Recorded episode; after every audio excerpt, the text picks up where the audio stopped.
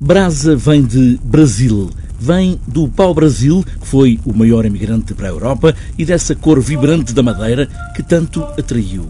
Brasa vem dessa ideia de Tiago Cadete, encenador e ator, emigrar tantas vezes entre o Brasil e Portugal, descobrir o Brasil, achar o Brasil. Não é um espetáculo que, que narra apenas o processo migratório destes dois grupos distintos que, em oposição, Uh, escolhem uh, os mesmos países, uh, tanto uns de vinda como de ida, para, para se estabilizarem, porque no trabalho tem um grupo de migrantes portugueses que viveram no Brasil e que retornaram novamente a Portugal, e um grupo de migrantes brasileiros que vivem em Portugal. Então, o espetáculo não é apenas de um grupo migratório, mas sim dessa união desses dois grupos. Sempre me soou um bocado estranho, né?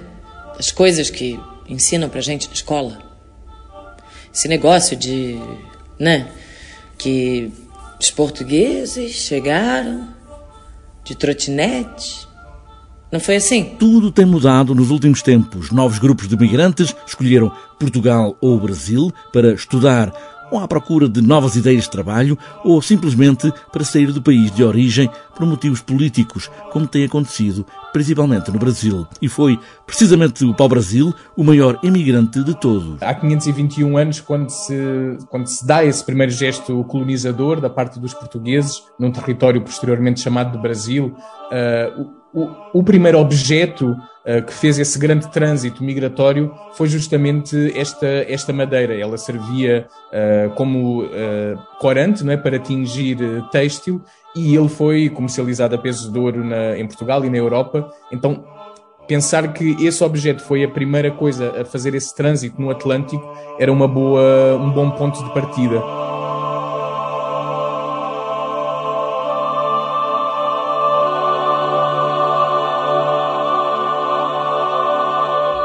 Portugueses chegaram de trotinete.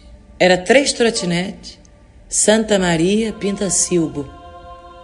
Desceram dos trotinetes, rezaram ali uma, uma missa que, segundo até aquele quadro famoso, foi tipo um sucesso de público e crítica. Daí Brasa, onde Tiago Cadete, ele próprio migrante dos dois países, quer olhar com outros olhos essa relação histórica entre Portugal e Brasil.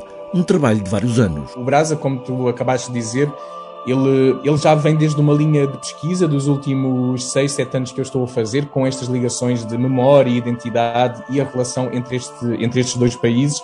E finalmente é uma altura em que eu consigo fazer um trabalho em que esses corpos estão presentes Uh, alguns uh, com outras presenças dentro do, do, do, trabalho. E realmente essa relação documental eu acho que é sempre um, uma característica deste tipo de trabalhos. O que acontece é que eu acho que aqui no Brasa há um elemento transformador disso. Sei lá de um momento aparentemente muito glorioso que os índios estavam tipo né felicíssimos da vida tipo aquela ideia de finalmente poder rezar um Pai Nosso. Brasa tem cor de fogo, matéria-prima de um espetáculo, viajar entre estes dois sotaques da mesma língua.